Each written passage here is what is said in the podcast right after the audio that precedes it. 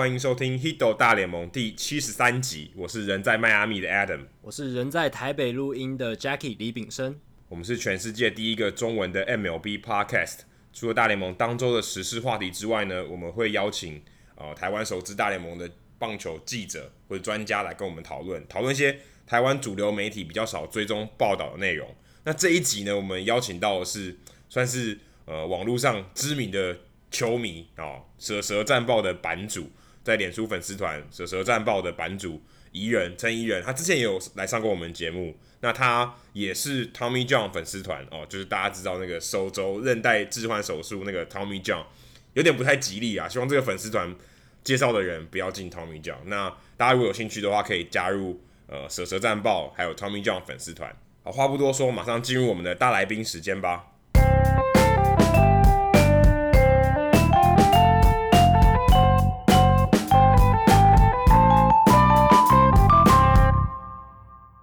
好，这一集大来宾时间，我们很开心再次邀请到本节目的人气来宾，脸书粉丝团舍蛇战报的版主陈怡仁先生来到 Hito 大联盟。怡人你好，Hello，这是怡人第二次来到 Hito 大联盟的节目现场。上一次我们是用电话连线的方式，这一次是来到我 Jackie 这个台北的房间里面一起录音。那上一次录音，怡人是第二十五集响尾蛇的崛起那一集，那那一次其实回响非常大。超过两千三百次的收听，是我们节目有史以来收听次数第二多的，仅次于赵大。全台湾每一万人就有一个人听过。没错，这个比例其实算蛮高的，以大联盟这个市场来讲。然后上次赵大来的是第十四集，所以呃，宜人的第二十五集其实是我们节目里面算非常有名气的一集。那这一次再邀请宜人来呢，除了因为想让宜人再来帮我们冲高一下人气，没有啊，是开玩笑的。最重要的是想要请他来聊一下今年。有两支球队战绩非常不错，话题度也都算非常高的两支队伍。那同时也是宜人自己很喜欢，也都有钻研的球队，就是红袜跟响尾蛇。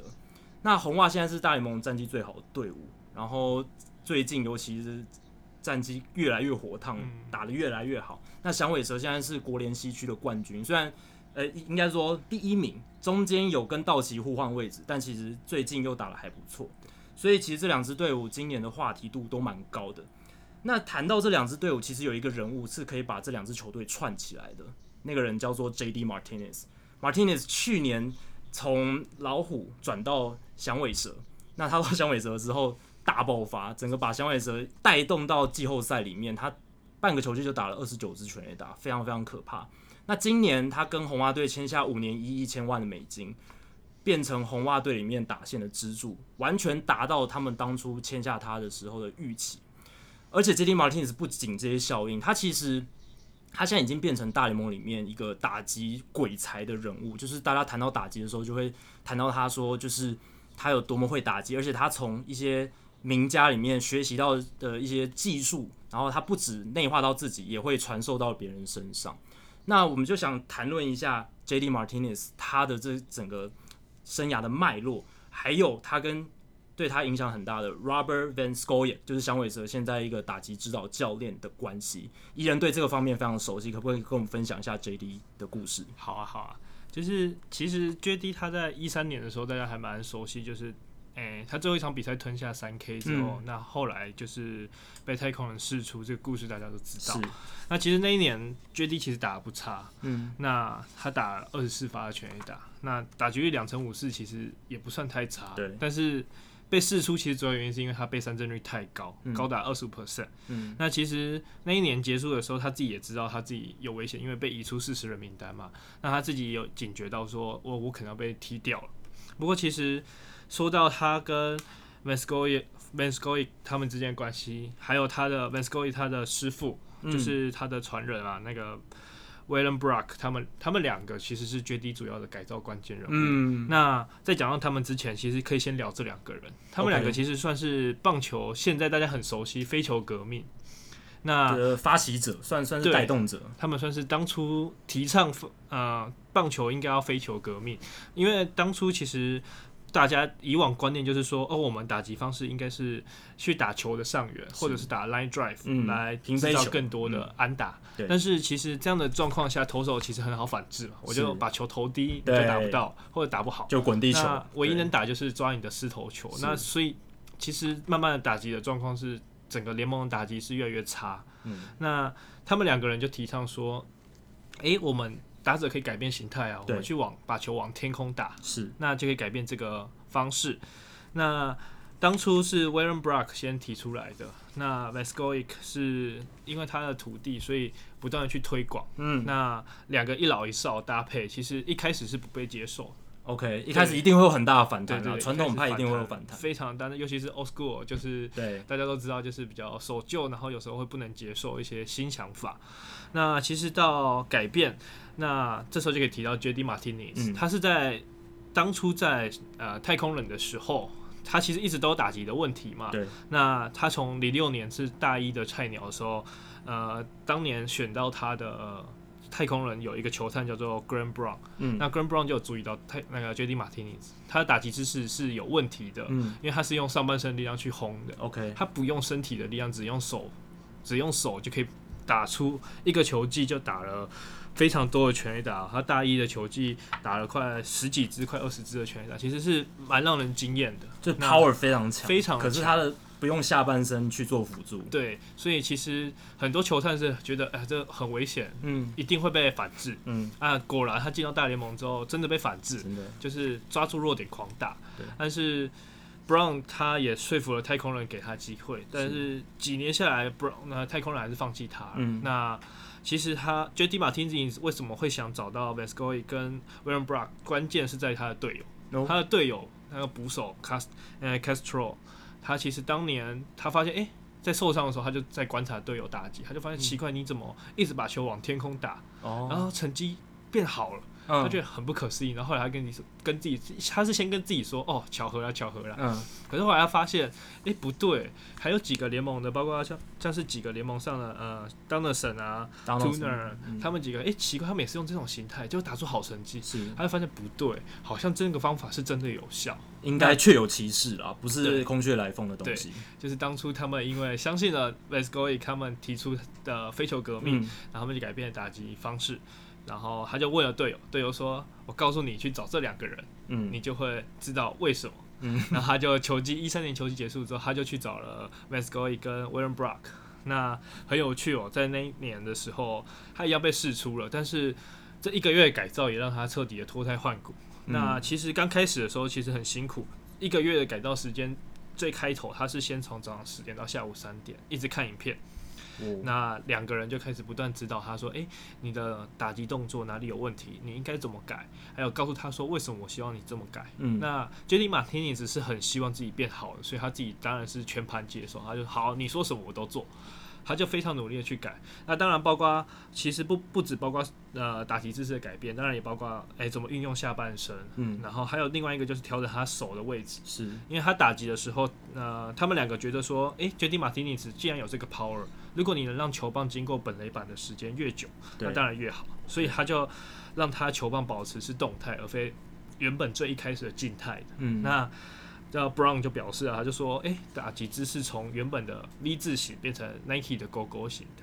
哦，那其实整个 power 就能更好的发挥出来，就是让棒子通过本垒板的时间更长。对，去可这样子这样子的话，等于他浪费他的动能了，因为他等于他的挥棒的轨迹变长。其实他的他的力量其实反而是，其实反而是分散的。主要我觉得应该还是主要，他可以他可以提供这他可以改改成这种方法，是他本身的力量就非常的大，所以他就算他的这个动能的轨迹拉长了，他还是可以把他力量在击到球的时候释放出去。对对对，就力量本身够，但是他要做的是降低回空率，降低增加提高击中球的几率，这是他要。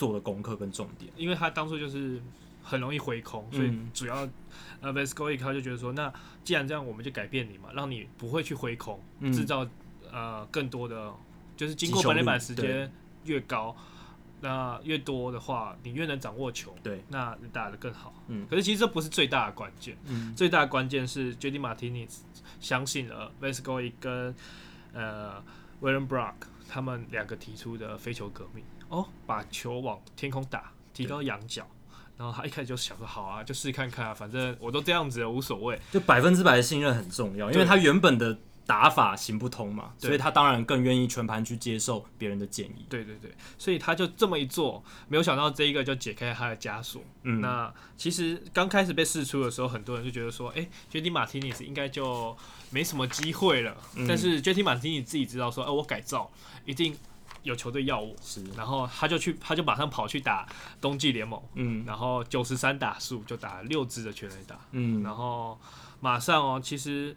很多球队在注意他，包括水手啊，包括白袜，嗯、其实他们都有想要想要签下 JD Martinez，可是他们两队当初是采观望的态度，觉得说反正应该没有人跟我们抢，嗯啊，再看一下子，没有很积极。对，然后老虎就不一样，因为他的老虎的助理 GM 是。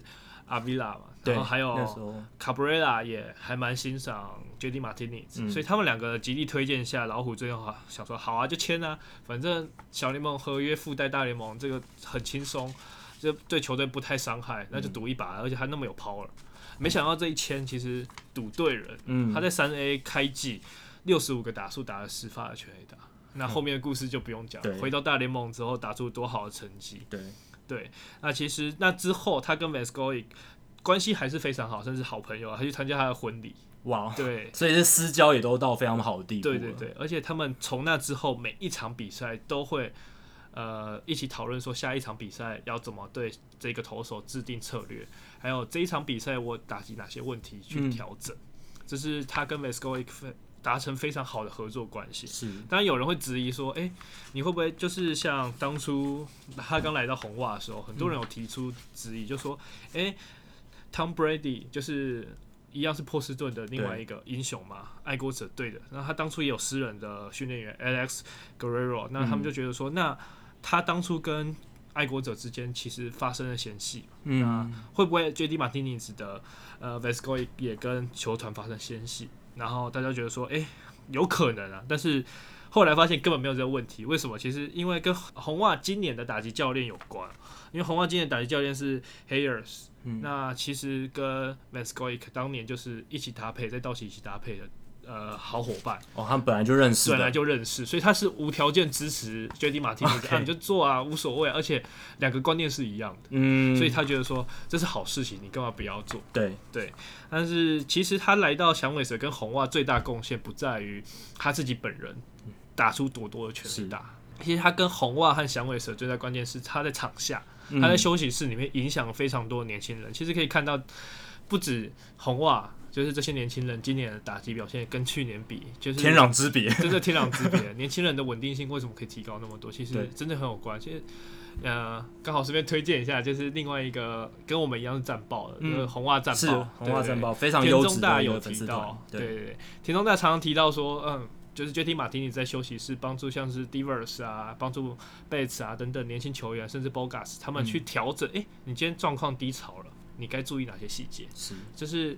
JD Martinez 在休息室的贡献，同样的，去年在响尾蛇他也有做到这样的事情，包括帮助 Goldie，帮帮助 Pollock，嗯，甚至呃 Marty，呃阿美他们都有，嗯，那还有包括离开响尾蛇的 Brandon Drury，他们其实都是受过 JD Martinez 帮助，是，而且其实去年球季结束还没结束的时候，就已经很多响尾蛇球员跟 Vasquez 加入合作关系哦，就变成他的学生的感觉，对对对，包括 AJ Pollock 啊。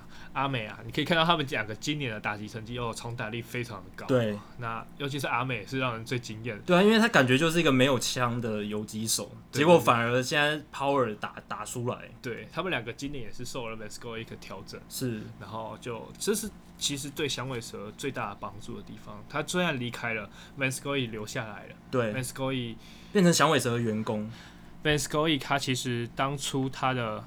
呃，在响尾蛇帮助这些球员，到后来签下来变成响尾蛇的专属的打击指导，对，呃，算是他也不算是助理教练，他算是分析师兼呃策略师，就他也是会分析影片那些东西，对，他每一场都会分析影片啊，还有对手的影片跟，跟呃打者说，你看下一个投手可以怎么去制定我们的打击策略等等的，来制定下一场的策略啊等等，这其实是他对响尾蛇最大的贡献。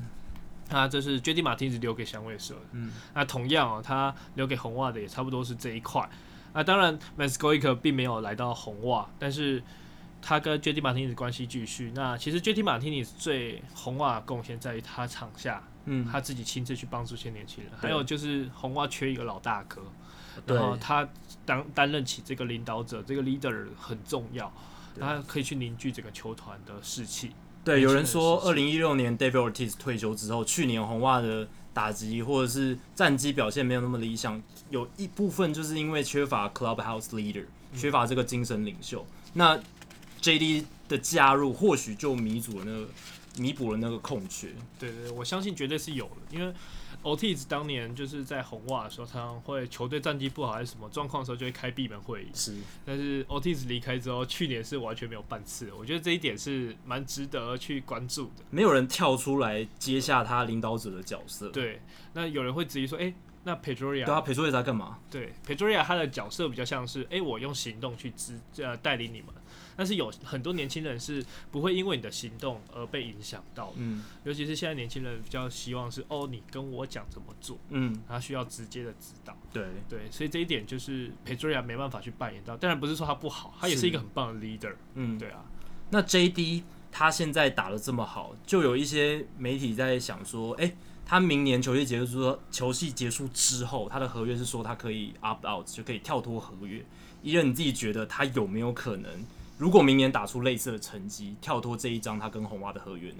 我觉得跳脱合约是肯定会，但是这个后面的条件是在于他今年讲的，他今年也跟那个吸血鬼大家都知道，Boras，他经纪人两个谈好，他接下来终身要留在红袜。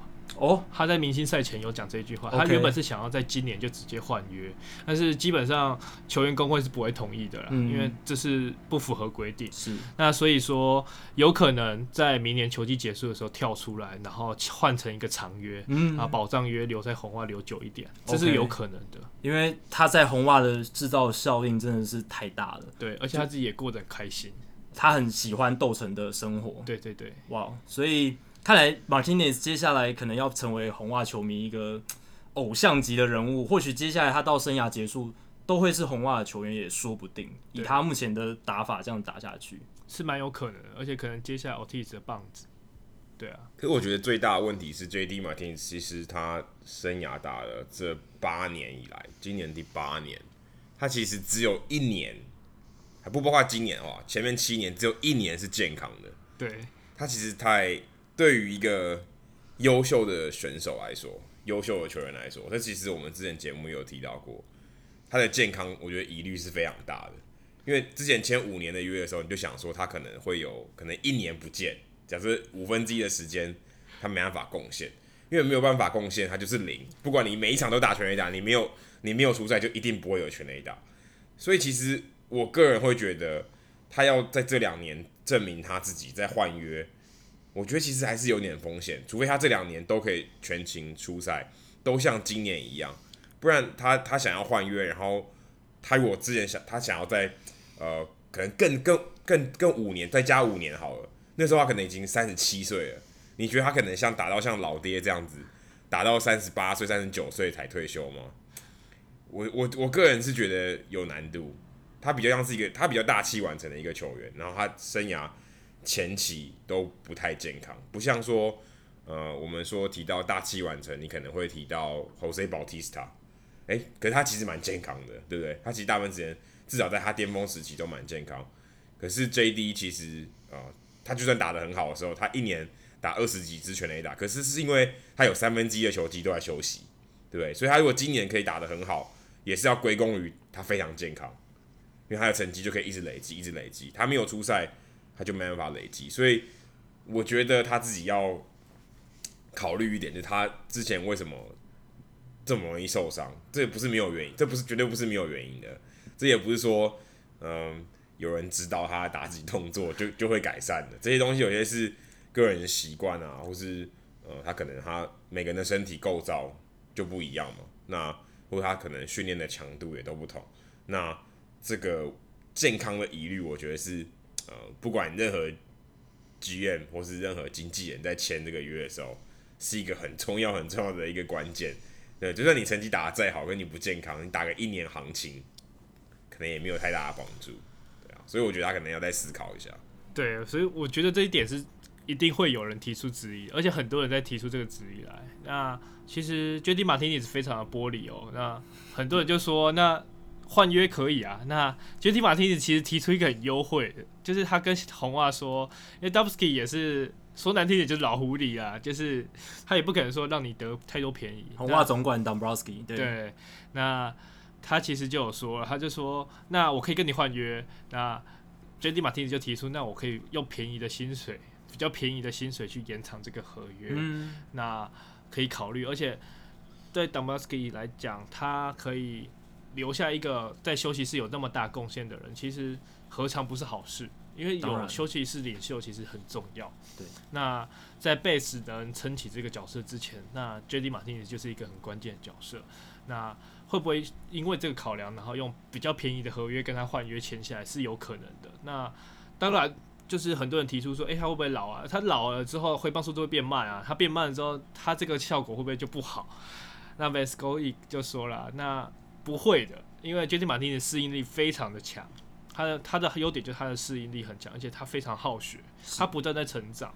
那相信未来就算球棒挥棒变慢，他有办法去反制，他会去调整，他会去调整，他会去调整到方法去。诶、欸，怎么解决这个问题啊？然后让他未来持续的延长他的打击实呃实力，甚至未来他在休息室的贡献度才是最对他最关键。对啊，所以面对受伤的风险，他做这种诶、欸、提出一个比较优惠的条件给红袜，看能不能做一个协商斡旋的一个手段。其实这样也是蛮智慧的一个选择。嗯，好，那谈到红袜跟响尾蛇都待过的球员，还有另一个。而且今年他刚好是跟 J.D. Martinez 反过来，Martinez 是从响尾蛇到红袜，这个球员他是从红袜到响尾蛇，虽然是中间他中间有去费城人过水一下，有去费城人过水。他的名字是 Clay Buckles 这个投手，Buchholz 他今年除了到呃去年他除了到费城人过水，他今年其实一开始是在皇家队，他在三月二十号的时候被皇家队签下来，五月一号就被释出，五月五号马上被响尾蛇签下来，结果。现在看看他的成绩，他在响尾蛇是一个默默投出成绩来，而且是稳定住响尾蛇轮值一个关键人物。他现在六十四局投球，防御率二点六七，然后呢，三振跟保送的数字也维持的不错。重点是他这个成绩，他的呃 FIP 就是独立投球指数，也就是排除掉守备因素以外的他本身的投球内容，其实。三点六五也是相当不错的一个数字，代表他这个成绩不是空穴来风，不是说诶、是很空的一个数字。那宜人你怎么看这一个球员？因为他过去是红袜球员，那个时候你也很熟悉他，结果现在到你也很喜欢的响尾蛇队投出诶、欸、逆转的成绩，因为他之前去年在费城人也投不好，离开红袜的时候也投不好，然后有点像是变成被大家遗忘的一个曾经很优质的选手。伊人你怎么？呃，看他的表现，然后他的这个翻转的故事大概是怎么样？我原本想说红袜到响尾蛇是马瑞罗，哦，马瑞罗是一个，也是一个，而且这直这是直这是直飞过去的，这没有转机。那巴口其实要讲巴克职业，我也想要先引述名人堂的球员那个 Seaver 他当年的论点，Tom Seaver 对，Tom Seaver 当年就有提出来说，其实投手最重要的球路跟第二种球路就是快速球，你没有好的快速球。你基本上，你有再好的滑球、再好的变速球、再好的变化球种，那你也不会是多强的投手。当然，蝴蝶球例外啊。对，蝴蝶球例外。那其实 Seaver 这个理论也不是没有道理哦。其实大联盟大部分投手，强、嗯、的投手通常速球都呃都有一颗很强的呃诉求，或者是他的诉他的诉求控球都很好。对。那这一点其实我觉得可以先从 Buchholz 他在小联盟的呃球探对他评价来看。其实当年他的诉求品质不好，他诉求品质非常的差，嗯、他球速大概就是 low 九十而已。OK，啊，很慢嘛。那大家都知道说这么慢的情况下，那你要好的控球，可是他只有 control 没有 command。那简单来讲就是他会投好球，他就是塞给你，可是他不会控在边边边角角很难控进去。对，他就是只能投红中跟投坏球，就是 有点惨的感觉，非常的惨。那当然他的备受期待的关键是在他的。他的 stuff 为什么？因为他的 breaking ball 就是他变化球非常的强，包括他当年评价非常高的就是 plus 等级的曲球，还有他的 well above average 的那个变速球，高于水准的变速球。对，还有滑球也高于平均以上。嗯，嗯，那其实这这些变化球这么强的情况下，大家想说，那你变化球控的好就好了。可是问题又来了，嗯、他的 common 还是不好。嗯，那一样控不到边边角角，对他来讲其实就很吃力。对，这是他这几年一直以来都有的问题。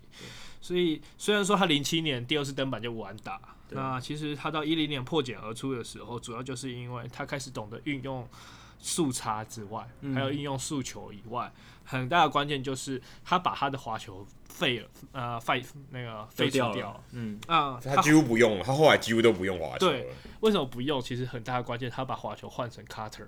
OK。对，那 cutter 其实可以放在速球里面。对，他是速球系的一个球种。嗯、对，那速球系他三个球种，二缝、四缝、cutter 它都有，等于说他三个方向都有。就是虽然是同一种球路的感觉，但是却有三种细微的变化。对，所以这这就是为什么他当年会在一零年的时候破茧而出的很大一个关键哦。我觉得这是非常大的关键，再加上他本来曲球变速球就投的很好，嗯、所以那一年等于是屠杀大联盟。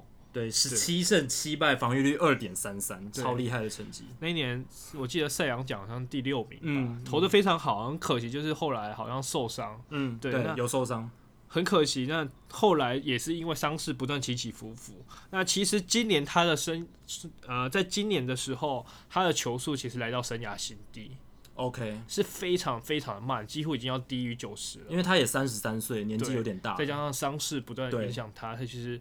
他的球速不断下降，在九十左右徘徊。嗯、那这也是为什么会被释出。嗯、那来到了响尾蛇之后，当然响尾蛇有两个非常了解他的人，然后包括总管黑森，对，还有包括总教练 Lovero。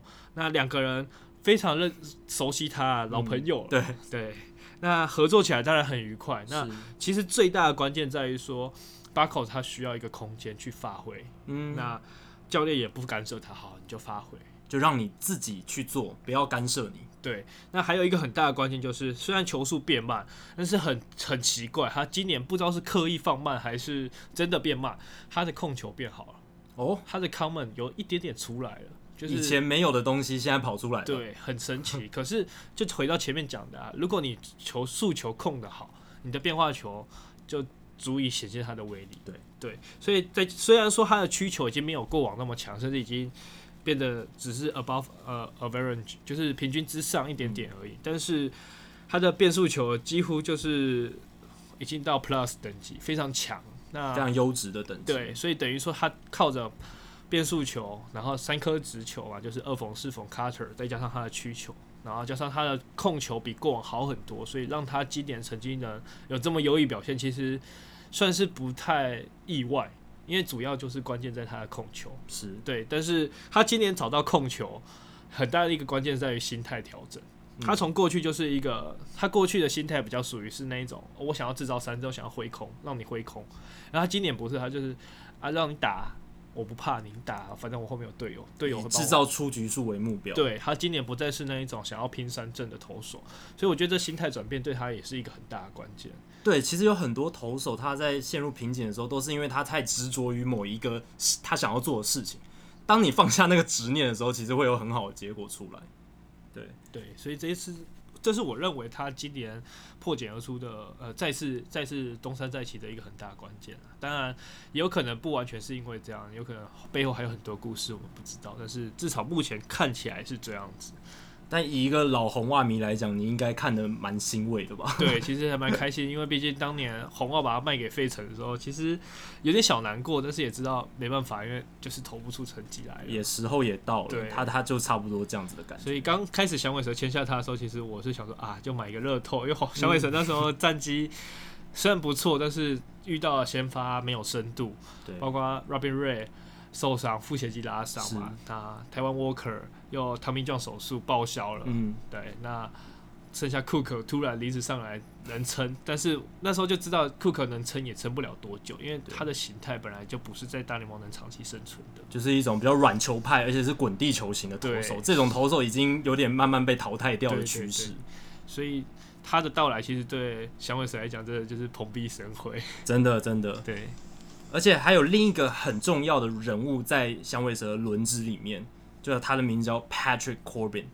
今年如果没有 Patrick Corbin 的话，响尾蛇的先发会非常非常惨哦。因为刚刚蚁人已经提到了伤兵累累，而且 Robbie Ray 也投的不像去年那么有宰制力。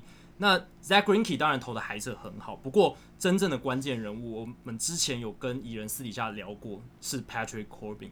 他今年跟去年比起来，真的是进步非常多。去年他感觉他的成绩大概就是三四号、四五号先发的水准，防御率大概在四左右。那三振三振率也没有到非常非常突出。不过今年完全脱胎换骨，防御率砍了大概一分左右之外，他的三振率从原本的 K 九值八点四到十一点一。而且还让他入选明星赛。然后我上礼拜有写一篇文章提到他，他的滑球今年的挥空率达到百分之五十四，是全联盟滑球挥空率最高的一个滑球。所以 Corbin 的进步是扮演响尾蛇今年轮值稳定的一个很重要的关键。那不知道蚁人你怎么观察 Corbin 他今年的表现？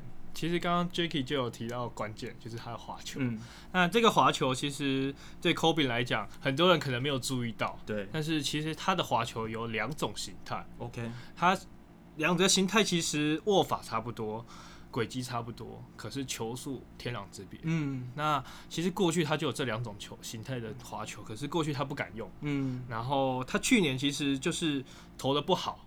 那开季的时候投的不非常的差，那到下半季为什么脱胎换骨？其实从下半季就脱胎换骨。对，对，那为什么从下半季到今年一直维持好？就关键在这颗很慢很慢的滑球，就第二种形态的滑球。对，他拿出来用了，嗯、他去年滑球使用率暴增到三十六 percent，然后他的好球率也提高了六 percent。其实最大关键就在于这颗慢速滑球，那其实让他这个呃。等于说多了一颗球可以去骗好球，多一个变化的球种。对，而且这颗球非常好骗好球，那也让他为什么整个翻身呢？就是这颗滑球才是最大的关键。他自己也有提到，嗯，那其实关键另外一个就是像响尾蛇的教练啊，呃，Butcher 也有讲到，他就说其实因为 Corbin 很没有信心，他是一个非常极度没有信心的投手。对自己的能力有一点质疑，对，所以需要教练团去 push 他。嗯，那在他相信这颗球，诶能用，而且非常好用之后，他就越用越有信心，嗯，就越投越好。而且 Corbin 我有注意到，他今年的球速反而还比之前低耶。他今年的均速大概直球的均速大概九十点五左右，跟他之前九十二点多下降了大概两迈。其实这以一般投手来讲，算是很大的跌幅。诶，结果没想到他却能逆势投出夹击。之前跟伊人聊到，有可能是因为他虽然球速降了，结果控制力变好了。对，因为之前我有看到一篇呃外国的记者写的文章，嗯、他就提到说，Corbin 今年他有刻意去降球速。嗯，那其实最大关键不只是为了让这颗慢速曲球凸显出它的威力，另外一个就是为了求他的控球，因为他也知道他过去、啊、我想应该是为了控球，因为他之前控球。非常的差，对啊，其实最大的目的控球其实保送蛮多的，尤其在二零一六年的时候，我记得他他几乎没有控球可言。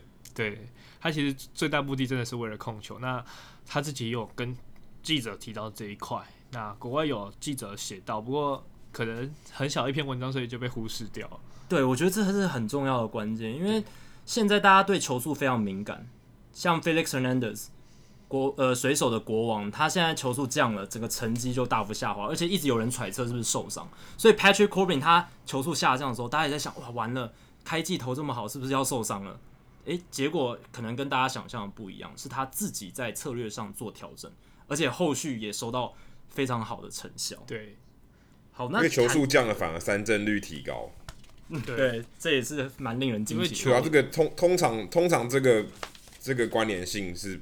刚好反过来，通常是球速提升，然后你的 K 九值的三振率变高。对，因为它刚好相反，跟刚刚前面提到 Buckles 一样嘛，就是有 command 的直球才是关键。嗯，对，我觉得这一点还是很重要的。对，有 command 你才能把直球的威力发挥出来。应该是说球速不代表一切，那有 command 的话，直球它控制的好，其他变化球种的威力相较之下就被反衬出来。没错。其实这个这个这个刚好我也可以提一下，因为最近我就在访陈伟英嘛。其实陈伟英他自己也有提到这一点，就是这个是球员他自己亲口亲口会说的，然后报道中也会有提到。就例如说，他现在当然因为有受伤，跟以前的状态当然不如以前了，然后球速也会往下掉。所以最重要对他来讲，他虽然他不是三振型的投手，他并不是以呃追求三振为主，主要是让你。打出不营养的球，对他来讲最重要的还是控球，搭配他的变化球，尤其他在他迈入他呃，可以说他现在三十三岁了，所以基本上他的体力是在走下坡。那当然他的球速不如以往，可是他必须要找出他可以生存的方式。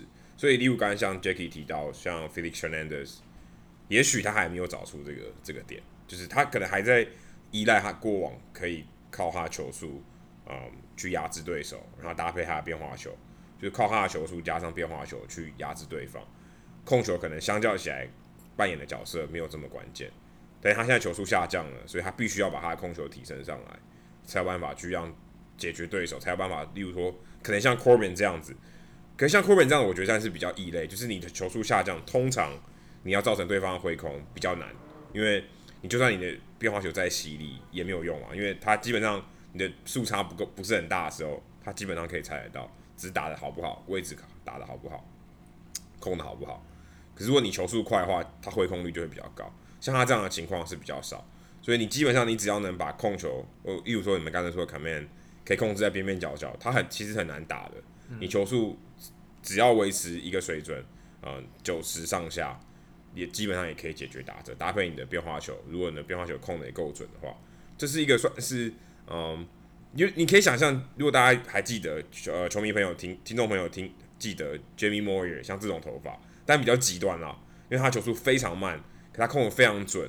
Mark Burley 像这种，他球速非常慢，他但是他有办法解决打者，他靠的并不是三针，而是精准的控球。其实像刚才你们都有提到，他有搭搭配他的变化球，所以 Felix Felix Hernandez，我觉得现在最大的关键，呃，可能就是尽量不要再依赖他的诉求去解决打者，而且他控球要。更更加的提升。不过这类别有个异类，就是 Bartolo Colon，他就是只靠诉求，而且他的诉求不快，但是他就是靠非常非常精准的控球，在大联盟讨生活。那 Adam 刚刚提到就是调试的例子，还有另一个就是 CC Sabathia，他也是老了之后从强力投手变成比较软球的投手，但他调试的蛮成功的。虽然中间有几年投的非常不好，就是可能在认清现实的阶段，但他后来慢慢调整回来，现在。哎、也还是能够站稳一个轮值的角色。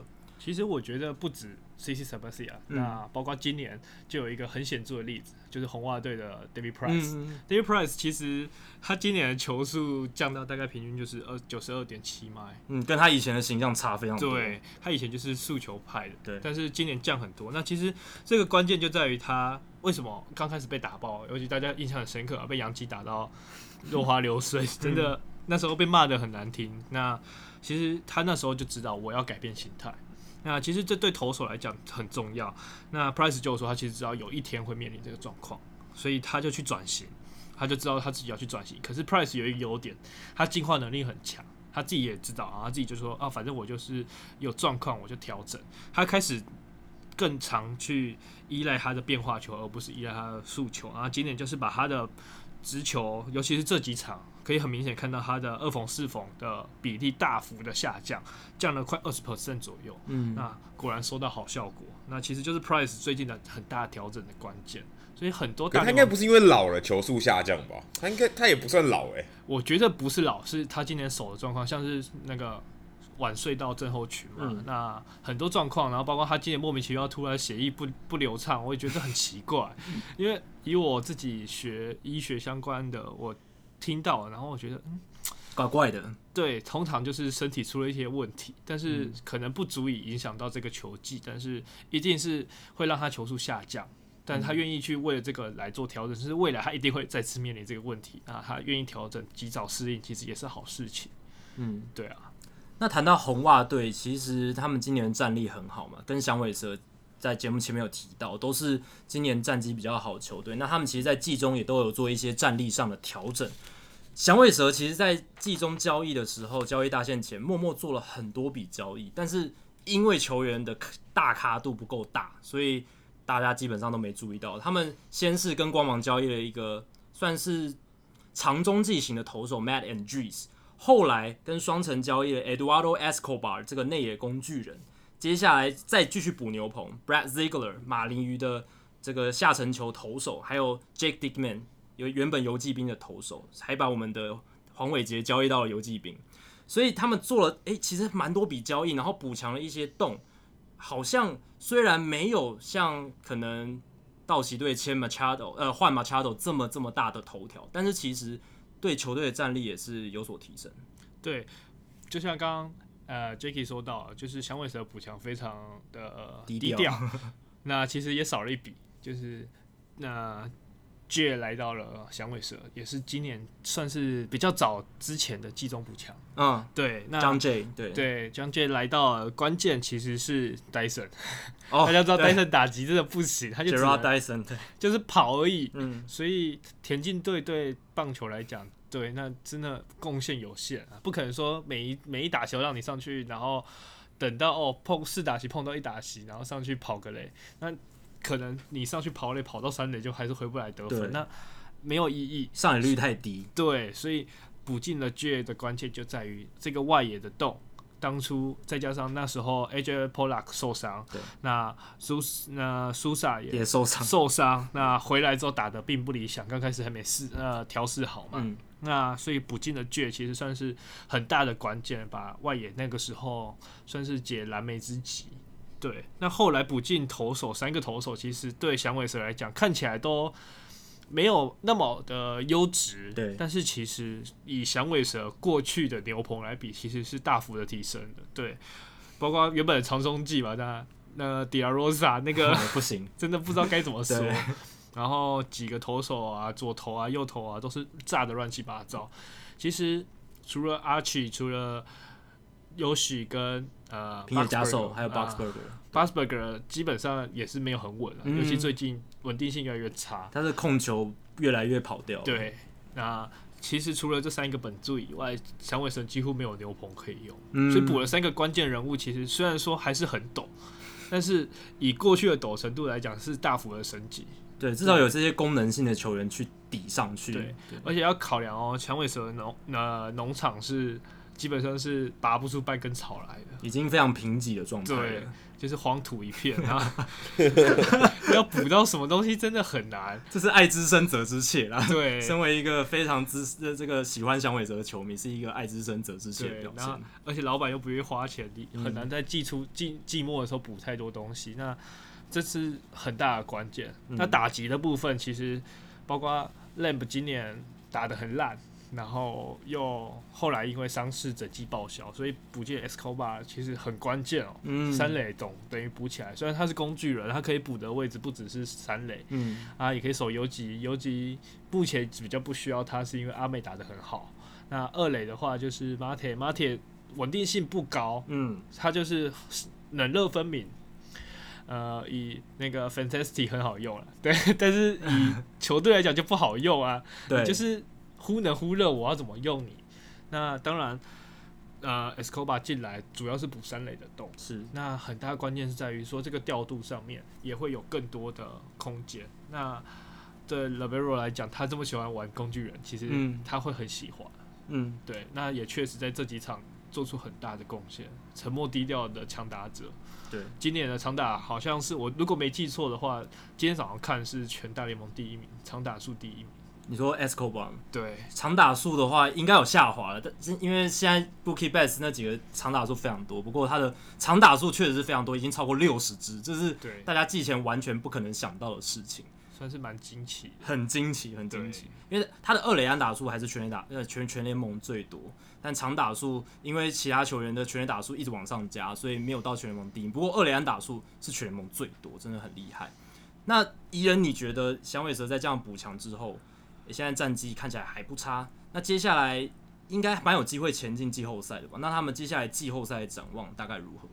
呃，如果讲响尾蛇的季后赛的话，我觉得很大的关键在打击冷热分明。嗯，对，响尾蛇今年很有趣的一个现象，响尾蛇今年是单月单数月不打，双数月打。OK，就是很奇怪，到单数月的时候就开始一起睡觉，就整个大宕机。对，然后到双数月的时候就开始爆发，然后。投手就是先发轮值深度不够，也是很大的关键。对，那牛棚的稳定稳定度不够，这也是很大的关键。包括虽然补进了 Diekman 跟 Ziegler，那他们两个还是很陡啊。说实在的，嗯、就是只是好了一点，但是严格来讲，其实堪用度还是有限。是对，而且尤其是像 Ziegler 他的今年的挨轰率真的高的。生涯新高，对，记得是生涯新高，因为他以往是不会被打全垒打的，因为他就是完全下沉球的投手，而且出手角度又诡异，对，所以不容易被打全垒打。但今年好像情况不太一样，对，所以这他如果能在季后赛前调整好这状况，那肯定是很好用的。克右打，克右投，对。那如果调整不好，那我觉得当然就是季后赛很大的隐忧嘛。季后赛牛棚真的很重要，很关键。嗯、那而且。响尾蛇的打击是呃又偏年轻，所以强度跟稳定度不够，这也是季后赛的很大的隐忧啊。不过今年响尾蛇的优势在于他们团结，响尾蛇非常的团结，而且他们心态调整跟去年不一样。去年响尾蛇的心态就是啊，有季后赛打好棒哦，今年就是不行啊，我们不只能只有季后赛，要走远一点。对，我觉得年轻球员的心态改变也会让球队的战绩呃季后赛表现很大不一样。嗯啊，季后赛是短期比赛，所以很多事情很难讲。那谈到季后赛，其实我想聊一下，就是总教练的带兵风格，因为大家都知道，总教练其实，在季后赛扮演非常重要的角色，有时候一些调度可能就决定你季后赛的生死。那其实 Lovello 还有 Alex Cora，诶、欸，他们其实感觉有点像，某某种程度上有点像，因为他们都跟球员相相处的非常好，而且也是近年来评价蛮高的教练。而且尤其 Cora 他今年第一年带兵就带出这么好的成绩，不知道伊人你怎么看这两名总教练？因为 Lovello 过去也是红袜体系出身的一位教练，那其实，在某种程度上又有点类似的情况下，为何他们都可以带出诶战绩不错的球队？因为当初响尾蛇也是相中他，就是看好他可以带领球队逆转战绩。那 Cora 更不用说，第一年带兵就带出好成绩。所以，宜人你怎么观察这两位总教练的带兵风格？那未来他们在之后的发展上，会不会因为他们变得更好？嗯，对，上我记得去年上节目的时候就讲到，Lovullo 来到响尾蛇其实还蛮难过，对，但是也很开心啊，因为是响尾蛇。嗯，那 Lovullo 跟 Cora 他们两个共同点就是，他们是以鼓励代替责备，他们不会去尽量不去批评球员。那其实。很常见的例子啊，像是高迪打不好的时候，Lovullo 一直说：“哦，你看他看得到球在哪，就是没挥到而已。”那 Cora 就是 Divers 打不好的时候，就说：“哎、欸，你你打到我就请你吃牛排什么的，请你去餐厅吃饭。”用正面的想法去带动球员，这是两个人他们的共同点，他们跟球员关系也很好，带兵带薪嘛，他们两个的共同点是这一个。那不过 Lovullo 他的缺点就是 Old School 观念比较重，他有时候会有一些。Old school 的坏习惯，像是偷局数啊，战术上面会有 Old school 的想法。对，像是想说，哎、欸，我先发还能用，我就再偷多偷个几局。那有时候这个就是会变成说一个缺点。嗯啊，不过 Lovullo 他很厉害一点是他会玩 Moneyball，他非常会把球员摆在该摆的位置。嗯，那这一点是他很会很会。利用球员的优势的地方，那也是为什么响尾蛇这两年虽然看起来球员阵容不豪华，也不不强，可是却能打出这么好成绩的关键。那很大关键还有凝结球员的向心力，对，这是 Rivero 的优点。嗯、那 Cora 的话，他就是球员跟球员年纪近嘛，他不是他不是像 Rivero 是老卢啊，年纪大，对，跟球员年纪更近，才四十四十出头岁。对。那其实基本上可以当成同辈在对待，所以他当当朋友，他他的带法就是第一个，当然他很会很喜欢数据，所以他会去跟球员讨论数据，说，哎，数据也球，今天你看哦，我这个想法你觉得认不认同？他会跟球员讨论，嗯，那用沟通的方式让球员来认同，而不是说让球员觉得说你就是要我这么做，那球员自然更能接受。当然过程中有很多球员刚开始会不能接受，到后来慢慢越来越接受。对，但这个过程是难免会有，但是 Cora 今年做的还蛮成功的。是对，那其实另外一个关键就是他不把球员当成自己的员工，他跟他就是、嗯、哦，我们一起奋斗，一起奋斗这个观念对这些年轻球员来讲，那感觉是不一样的。你今天是跟我一起在努力，还是你命令我去努力？那感觉呃，平常我们自己在上有在上班啊，在呃实验室啊，还是什么上学，自己都有这种感觉。就是当你的主管不把你当成下属，而是把你当成平辈的时候，哎、欸，其实那个感觉是非常不一样，而且我相信士气上应该也也有帮助，有所提升。对，这也是两个教练的不不一样的地方，但是很大的关键。那你觉得红袜队今年他们往季后赛的路途上，应该说 已经要进季后赛了。他们季后赛最有可能面临到的问题会是什么？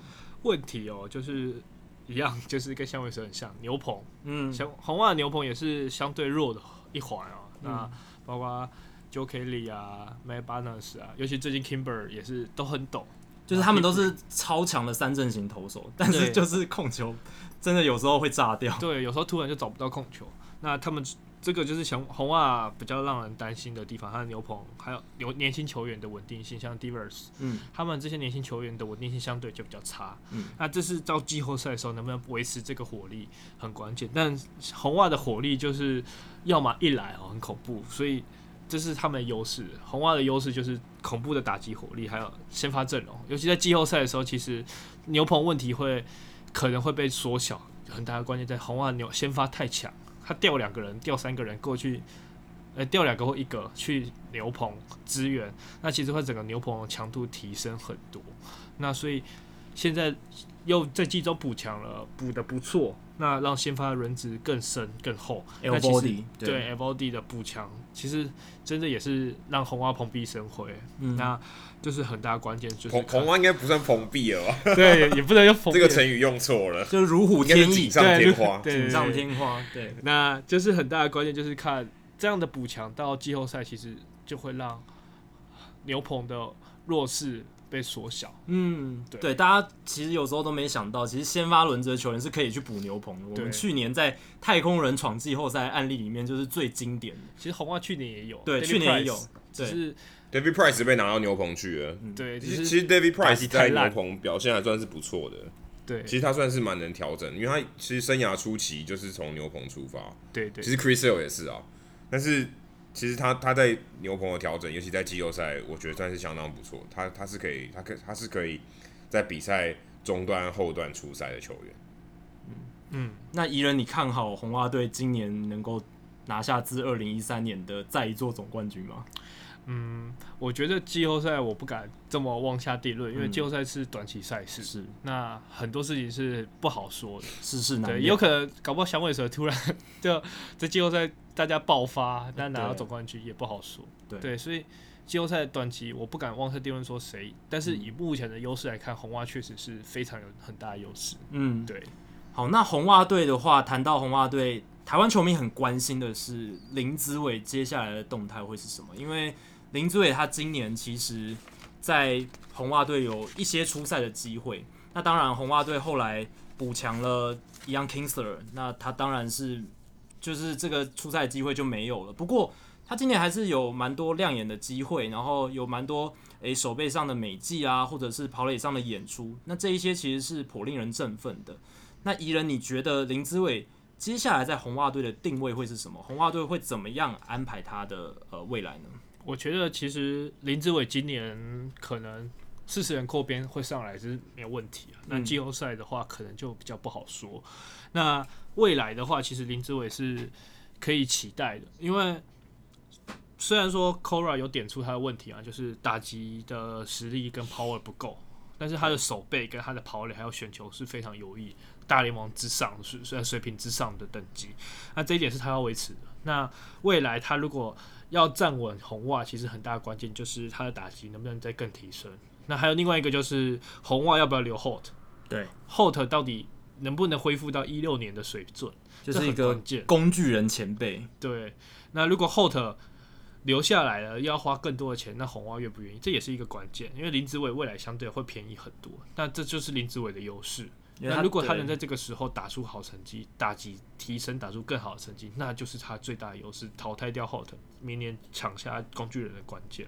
因为他接下来两到三个球季应该都是大联盟底薪，所以以 Holt 薪水会不断往上加的一个情况下，而且 Holt 打击今年又衰退，红袜接下来何尝为什么不就用林子伟就好了，对不对？对 因为他。能守的，就是林林志伟，呃，后者能守的林志伟也都可以守。我觉得林志伟现在最大问题并不是他的打击，而是他其实，在三 A 打击是非常好的。他三 A 现在已经，呃，基本上他已经在三 A 可以证明他可以在三 A 打得非常好。他如果他在他如果能把三 A 的打击数据复制，假如打个八折，啊，打个八折到大联盟，我想他一定可以站稳大联盟，一定可以站稳红袜队工具人的角色。目前他最大的课题就是他没办没有办法复制这个八成的成绩过去。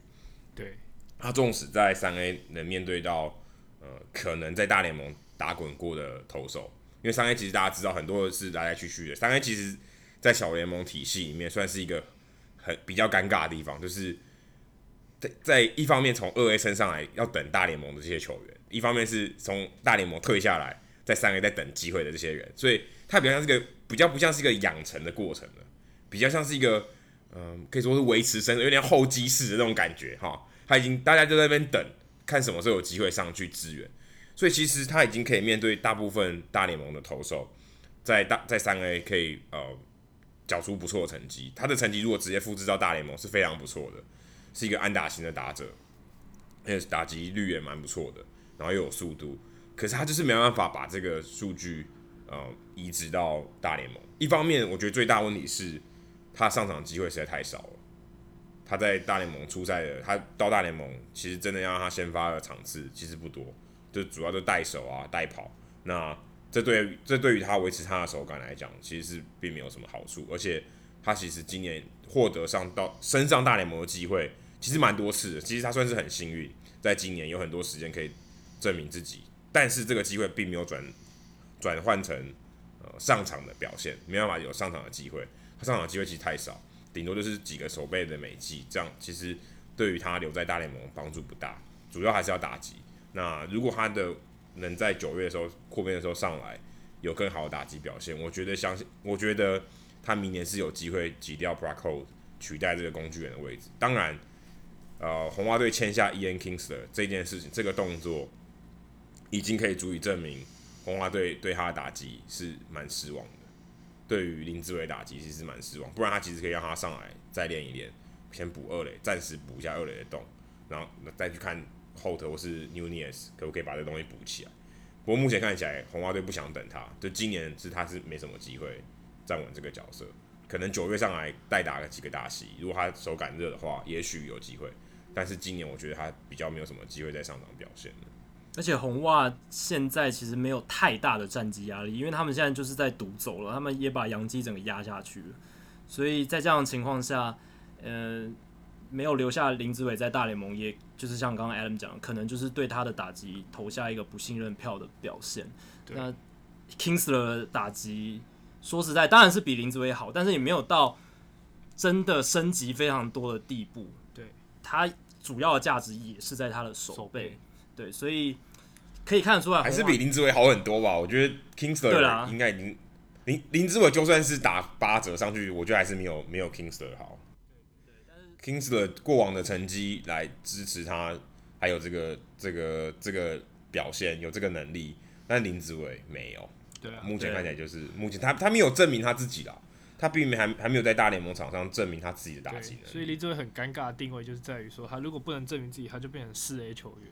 嗯，对，这是他比较尴尬的地方，就在中间不上不，就或或者他有可能就是被交易到正在重建的球队，对，也有可能这个话就有机会，他就有机会上场练习，也不说练习，取得更多的出赛机会，建立他的信心，增加经验值，增加增加他的经验值，有机会打出成绩。对，在红袜队其实他很尴尬，在一个强队，呃，当然现在季后赛已经看起来蛮稳定的，但是也不会让他上去，好像。增加出赛机会，就好像乐色时间嘛。现在现在其实对红花队来讲，某种程度上是乐色时间。对，就希望可以赶快，希望赶快快转到十月，因为九月对他们来讲就是累积成绩而已。其实对他们前进季后赛已经没有太大的影响。但是这段时间会不会让林志伟上来表现？目前看起来我觉得是不会，但理当应该要会嘛，因为就是他可以让他练习。可是他已经把 Kinsler 找来了，代表就是不会了。就是我希望用 Kinsler 来顶，我也不要用林志伟来顶。那。这摆明的就是已经说明了这一切，这样子。对对。而且要记得一点是，红袜这个二垒空缺的最早的根源是什么？是他们的老大哥 Dustin Pedroia 没办法上场。那蚁人其实你也看 Pedroia 非常非常久，他是红袜队精神领袖，这十年来应该是最重要的球员，没有之一，除了老老爹之外的一个最重要的核心成员。那他今年的膝盖的伤势其实蛮复杂的。结果他伤愈归队之后没几场又又被打回了 DL，那宜人，你你怎么看 Dustin Pedroia 这几年来的发展？然后他接下来未来的动向大概会是什么？嗯，我觉得先从他的伤势聊起啊。嗯、那手术其实目前联盟就两个人动过啊，一个就是 Justin Pedroia，、嗯、那另外一个就是 Steve Wright。那两个人最后的下场就是再重新回到 DL。嗯，那很大的关键就在于说，这个手术在各个运动有，可是在棒球为什么那么少？那很大关键就是我自己的想法啦。我自己觉得说，因为在棒球上面的膝盖的使用方式不像是篮球啊，我就是跳跟跑啊，不像是美式足球就是跑。那或者是呃支撑的轴心点，那棒球它需要各种角度去，你的膝盖会有各种角度，所以它需要承受各种角度的压力。嗯、那在附件上面，这个手术又是新手术，对棒球来讲是新手术，那附件上面就变成是一个全新的尝试。那在过程中一定是不断去尝试怎么样才能让球员在最好最佳的状况下，在最不会复发的状况下回到大联盟。那这一点就是红袜目前正在做的测试，那也是为什么要买了 Yankinsler。那一个就是为了买保险，二来就是要 Pedroia 好好的休息，嗯、因为 Pedroia 的个性大家也知道。那是为什么要把他，也不能说流放，就是要他去啊亚利桑那，就是好好的养伤休息，对，休息，就是这次关键，嗯、因为他的膝盖这个伤势真的不能忽视，而且红袜未来还需要他，他还算有还有几年可以拼。那这几年其实是红袜所以希望他继续留下来担任休息室领袖跟球队领袖的。呃，这几年，那所以红袜不可能说拿这个合约跟拿他来开玩笑，所以更希望说你就乖乖休息，乖乖的养伤，把伤完全调到百分百的状态再回来，不要再操之过急了。嗯，而且很有趣的是，Pedroia 跟 Ian Kingsler 他们以前大学的时候是在同一支球队上面，是都是亚利桑那州大的球员，然后呃，好像是 Pedroia 上来之后就把 Ian Kinsler 的好像是游击手的位置挤掉了吧。对，因为通常大学队里面游击手的位置是最重要、领袖级的一个位置。那 Pedroia 算是后起之秀，就把 Kingsler 挤掉。结果现在是 Kingsler 过来把 Pedroia 二垒的位置填补起来，这一个关系其实是非常非常有趣的。对，其实蛮有趣的。那 Adam，你有最后有一个快问快答，想要突击一下蚁人？对啊，哎，最近这个这一周我的最大的新闻就是 Barry Bonds，Barry Bonds 终于被巨人队给接纳了，可以用这两个字吗？接纳，对吧？终于接纳他，一般其实之前前十年都不知道在干嘛，都没有接纳他。对，照理来讲，他应该像老爹一样退，呃，宣马上宣布退休，然后把他背号挂上去，对不对？过十年才挂。他们去年才把他放到那个名人墙上面，就是他们球队的名人墙。之前都才退休，今年才退休他的背号，整个装傻装了十年，他终于接纳他。那这个也某种程度表示了整个球界对于 Barry Bonds 的这个。意见啊、哦，这个风向开始改变了。那你觉得 Barry Bonds 未来该不该进名人堂呢？虽然他现在在票选之中啦，不过目前还没有嘛。那 Barry Bonds 你觉得他未来会会进，或是该进名人堂吗？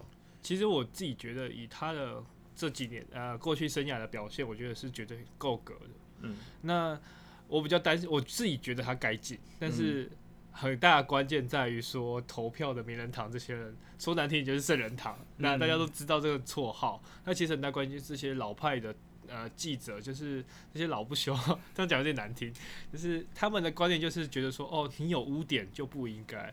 那其实我觉得不能这样去讲他，因为我自己觉得 Barry Bonds 才没有没有人给他一个定案，也没有人办法证明说他真的有用过禁药。那你又凭什么去讲说他真的有？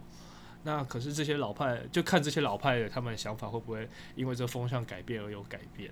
但你个人是觉得他要进去？对，我觉得他的成绩是足以进去的。嗯、就至少球团，然后棒球界，至少球球队这边是蛮挺他。可是媒体这些，嗯，说投有具有投票资格这些人愿不愿意挺他，这是另外一个故事了。对，没错。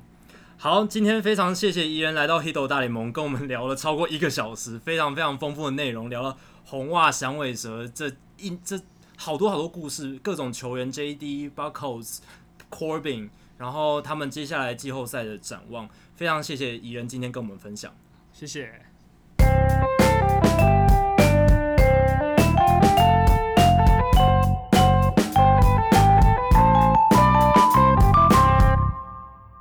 好，接下来进行本周的转学生周记。Adam 这个礼拜去了哪些地方？呃，这礼拜我哪里也没去，我还在迈阿密。上上礼拜我们还在原地打转。对啊，这礼拜我还在迈阿密，因为陈伟英有两场主场的先发，我相信大家都有看到新闻。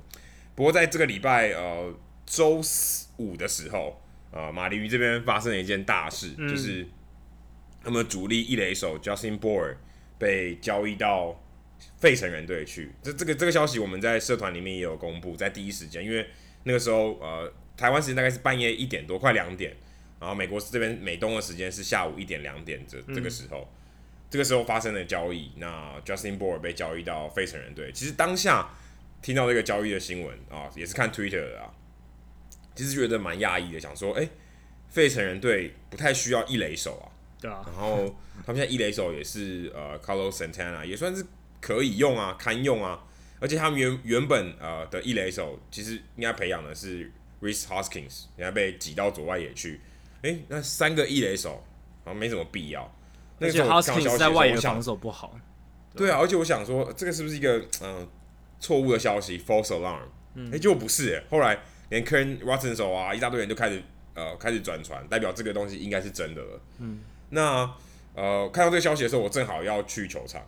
好，那个时候我想说，哎、欸，我刚好要出门去球场的时候看到这个消息，然后到球场的时候。那个大家记者朋友就开始往下移动，就到休息，准备要到休息室移动。就到休息室之前，诶，刚好那个时候，嗯，其他的媒体记者都在采访 Bour。据说那个时候 Bour 他只有两分钟可以跟这些记者 say goodbye，非常非常短的时间，而且就在呃休息室，休息休息室是一个 clubhouse，clubhouse 就我们说的休息室，外面走道的外就在外面的走道。上面跟大家呃 say goodbye，就是进行简简单的访问。然后我我观察到他手上其实只拿了一个 iPad Pro，还有呃其他钱包啊这些东西，就是一些随身物品。然后两手空空的，呃不两手空空，就两手拿这些东西，也没有带包包什么的。然后他马上就要去赶飞机了，马上就要去跟呃费城人队在 San San Diego 会合。然后我想说，怎么那么赶？就是交易到我看到他本人啊。大概不到一个小时的时间，他马上就就被送走，非常仓促。对，呃，仓促应该说非常的有效率哈。他可能刚到球场，马上就就就就又要离开。然后我们就到嗯访问完了以后，他就大概说了一些呃很感谢马林鱼队啊。然后虽然他很呃没有办法参与马林鱼队这个重建的未来，因为大家知道。马林鱼队其实着眼于未来嘛，不是在今年嘛？那把他交易走了，也实际上就证明了，呃，他不在马林鱼队未来的蓝图里面啊。这个是没话说，这个不是一个残忍的话，这就是现实的话，就是就是这样，就是如此。那他也觉得有点难过，可是他还是要笑笑的这样子。那后来到了休息室以后，发现，哎呦，我在找，哎，boy 的那个 locker 在哪？他的座位在哪？发现。我原本印象中，哎、已经找不到了，那个名牌已经被拿掉了，马上就被拿掉了，你找不到 boy。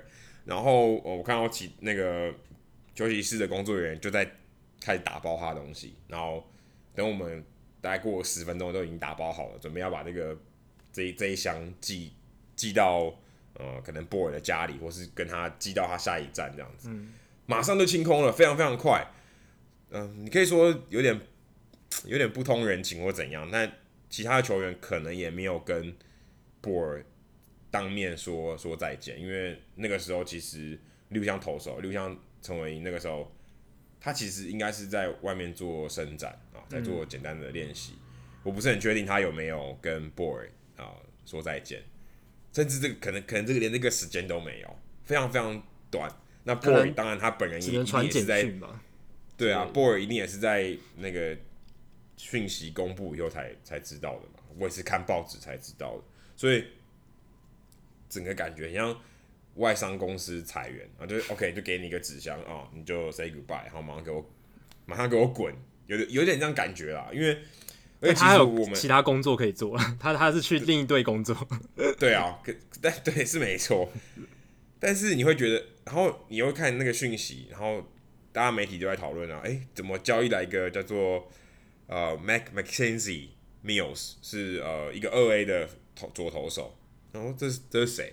然后这一换一换波尔，然后马林鱼还贴钱，嗯，感觉好怪哦，感觉波尔好像免费的哦，就是换一个小联盟的投手，然后也也不是集战，也不是集战力，可能二零二零年才能上大联盟，那感觉就很很怪，对不对？就是在那个气氛，哎、欸，我说奇怪，波尔交易走，那我们换来谁？结果换来一个名不见经，也不能说名不见经传，但就是。不是顶级的新秀，也不是说马上可以上大联盟的这个战力。那答案的时候就感觉不是太好，想说奇怪，马林鱼队怎么怎么就这样子对待一个也算是球星了吧？对，算是球星的吧？在在马林鱼算是对啊，还蛮知名的球员的。对，第四棒哎，对不对？还送公主力打者的，还算主力打者。对，就这样被交易走了，是是蛮可惜的。那那个时候我还发现一件很有趣的事，就是。呃，球场外面的外墙、停车场，还有还挂着 Justin Bour 的这个广告。然后到一直到昨天星期天，那广告其实都还在，可能到球季以后才会才会拆掉。可是呢，更有趣的是，这个其实拆掉的成本，我相信应该比较低，因为其实拆掉就拆掉，就拿下来就好。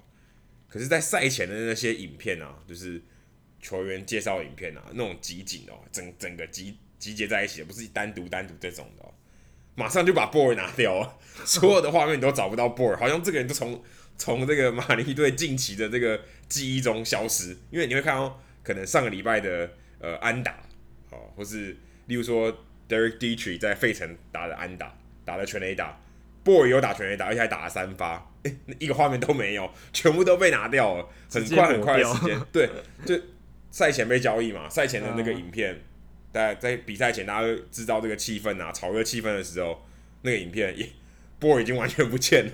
剪接师手脚很快，对，非非常非常非常快，就好像就直接把它抽掉，全部都拿走了。好像呃，球迷如果从来没有进场看过球，从来不了解马林鱼的话，他可能完全不会知道 Justin Bour 这个人，连画面也不会看到，球场里里面可能也再也找不到有跟波有相关的东西，这感觉有点。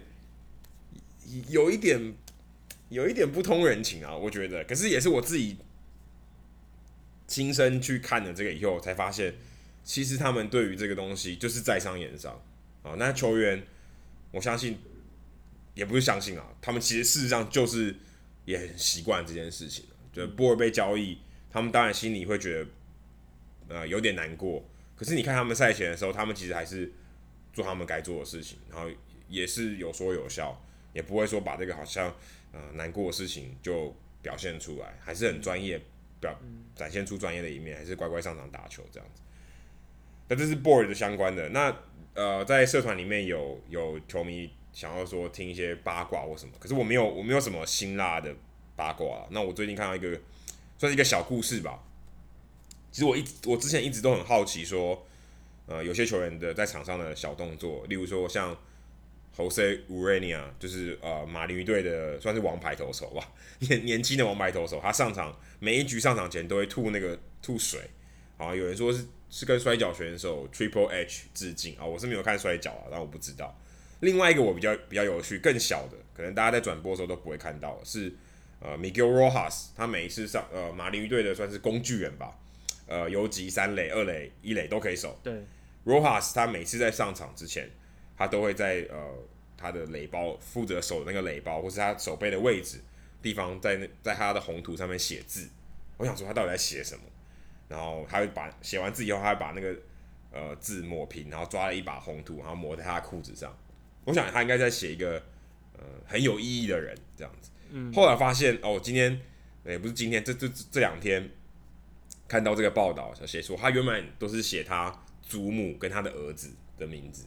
然后现在好像说，OK，我就是为了他们打球。我希望，呃，我上场的时候，他们好像也陪在我们身边的的这种感觉。那其他的球员也有写，可是因为其他球员离我比较远，因为我通常在摄影席，我看到 Rojas，我看得比较清楚。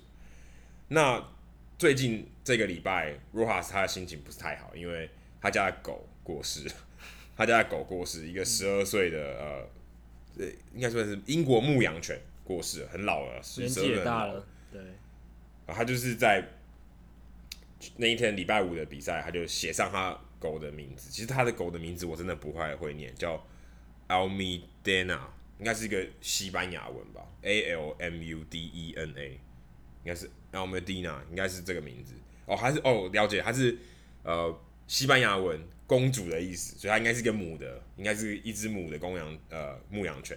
他写上他的名字，然后纪念他的爱犬，在就得不写他的祖母跟他的儿子了，写上他狗的名字，然后在赛前这个纪念他的狗这样子。那其实很多球员都会有一些算是比赛前的一些小动作吧，或是上场前的一些习呃仪式啊，也可以说是迷信。但是某一些这些迷信后面可能背后都有一些呃蛮有趣的或是蛮有意义的故事这样子。啊，分享给大家。如果大家有呃听到这个故事，有想到一些你曾经看过的，那也很欢迎你分享到社团给大家知道。好，那接下来数据单元哦，Jacky 这个这个数据也蛮有时事性的哦，对，也是这个礼拜发生的事情，要带一点时事，而且刚好搭上这个礼拜我们跟蚁人聊到了红袜列车，就是红袜队的 Mookie Betts，他在八月九号的时候面对蓝鸟队打出完全打击，新闻非常多，大家都在讨论。这个是他生涯的第一次完全打击，也是大联盟本季的第一次哦。而且很奇妙的是，大联盟去年其实发生了七次完全打击，今年打到了八月才出现第一次完全打击，可见完全打击这个东西真的是很靠机运的。那我们的听众之一 Sam 呢，他就其实之前也有问过一些数据的问题，那这个礼拜他也问了，他就说也有没有一些诶完全打击相关的数据可以跟我们分享，然后我就去查了一下。大联盟从一九零八年到现在，总共发生过两百六十七次完全打击。为什么从一九零八年算？因为那个时候才有这一些比较详细的记录，总共有两百六十七次。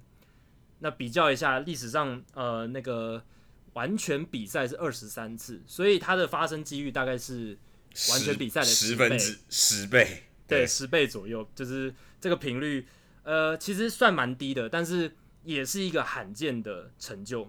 不过我觉得完全打击有趣的地方是很很普通的打者也有机会完全打击，可是很普通的投手很难完全比赛。对，但是也是有很普通的投手投出完全比赛，像但很很少，非常非常少。对，Philip Humber 啊，对不对？对啊，非常非常少，非常非常奇特的的这个例子。好，那历史上呢，没有单场两个人完成完全打击的，就是最多就是一个人啦，没有同没有说两支球队各一个，或是一队两个，那都没有发生过。也没有人完成完全打击还三响炮，没有，最多就是完全打击附带双响炮。历史上有八个人办到过，最近一次是二零零二年的 Greg Coburn。那这八个人其实有很多都是名人堂球员，像是 George Brett 皇家先生，还有 Carl Yastrzemski 红袜先生，然后 Joe DiMaggio 甚至打过两次完全打击还双响炮，就知道他有多厉害。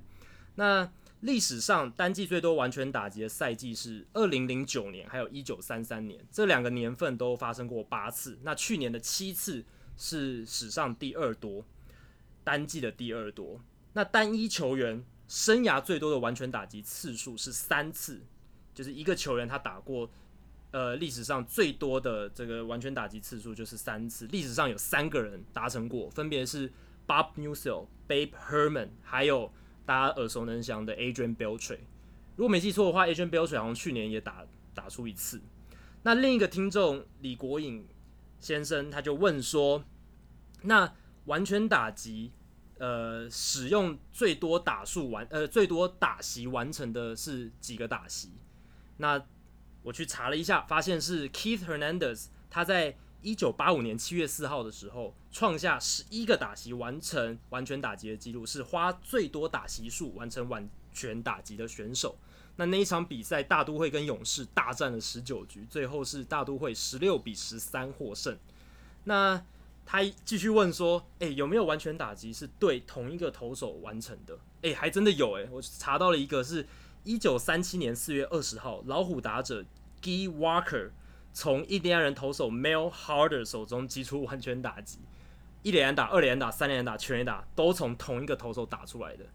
为什么这个很难发生？主要是因为，呃，通常能够发生完全打击的时候，那个打者都已经累积大概三四个打席以上。一定要四个打席，一定要四个打席。对，但是最后一个打席的时候，通常前面累积了三个打席了嘛，对不对？然后第四个通常都已经换投手了，大部分时候。那只有老一点，对，过古老一点的时候不会，可能还不会。对，对，但现在几乎不可能了。对，古老的时候也很难发生，是因为通常打者打这么好的情况下，那个投手通常是被打烂的，就是被打爆的情况下。那古早的时候，其实有时候到呃六七局还是会换那种长中继上来，所以还是很难发生这种完全打击都是对同一个投手打出来的情况。那其实，在本周也有一个，刚刚 Jacky 有提到说，没有人没有一队是一场比赛有两个完全打击，但其实刚好在在这一周，小联盟发生了这个事情。哦，那小联盟很不容易。三 A 匹兹堡海盗队的三 A 呃，Indianapolis Indians 就是印印第安纳波里斯印第安人队，呃，好绕口哦，中文好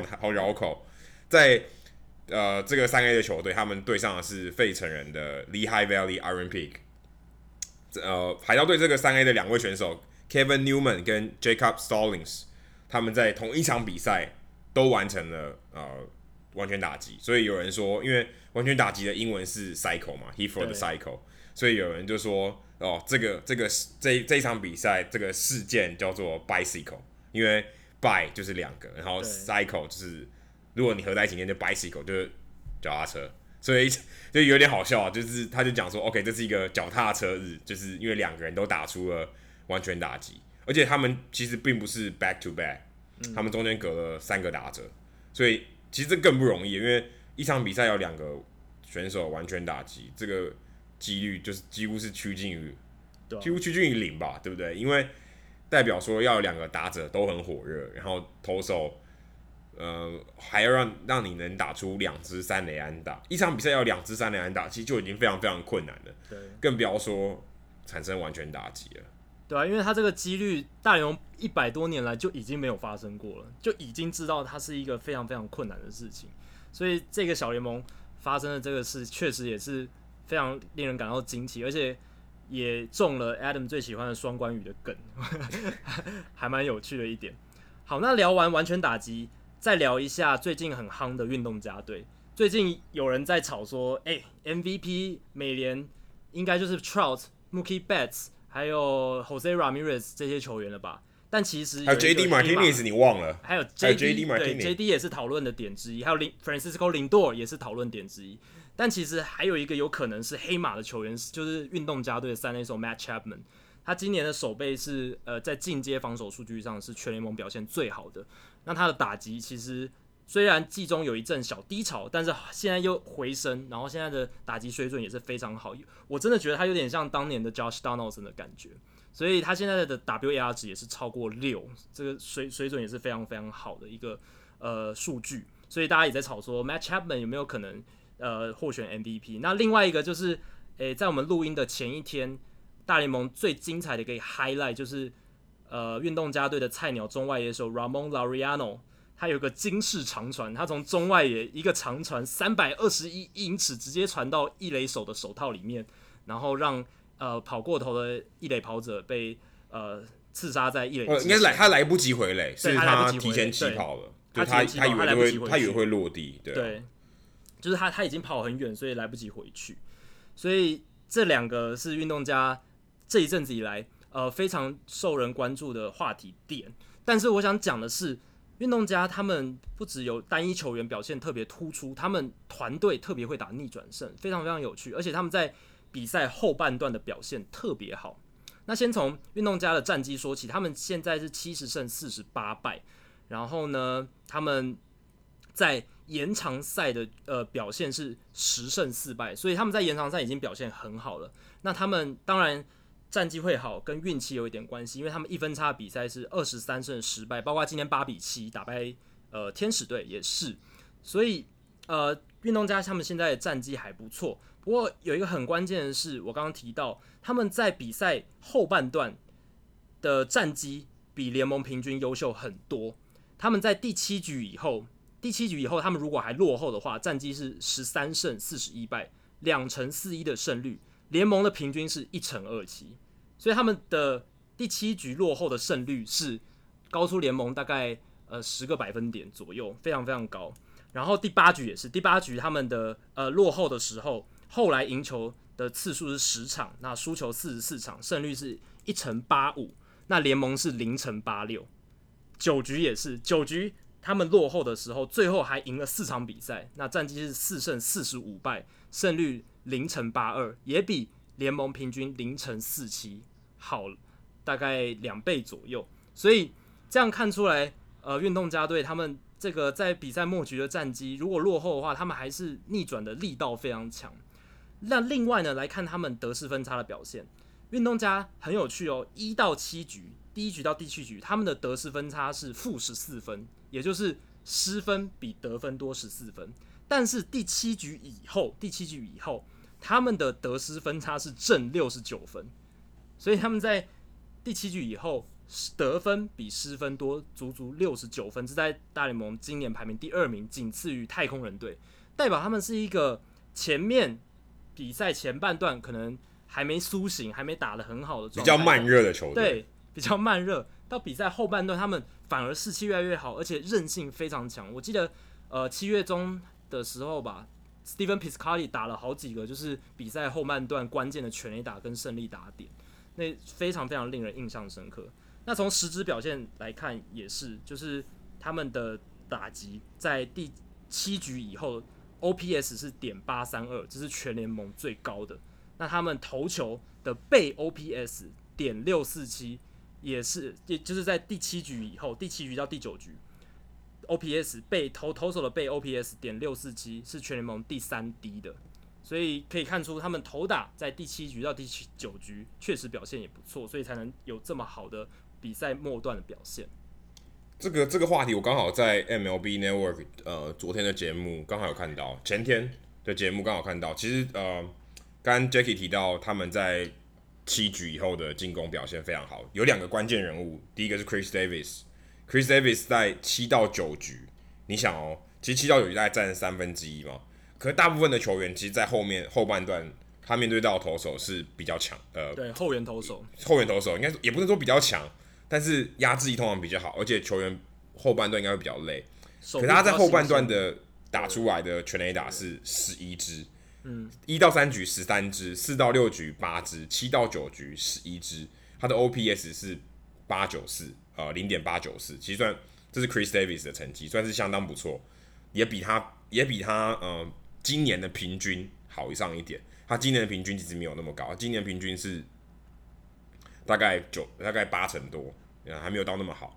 但是 Jay Lowrie 更离谱了，Jay Lowrie 在比赛后半段的表现，他在前三局是 OPS 是六一九，哦，零点六一九，四到六局是零点七三五，七到九局来到了一点零九九，哦，所以等于他好像到了七到九局后变成另外一个打者，哦，那比赛后半段如果你的打击能够发挥，那你当然逆转的机会就比较多。他在七到九局有三十分的打点。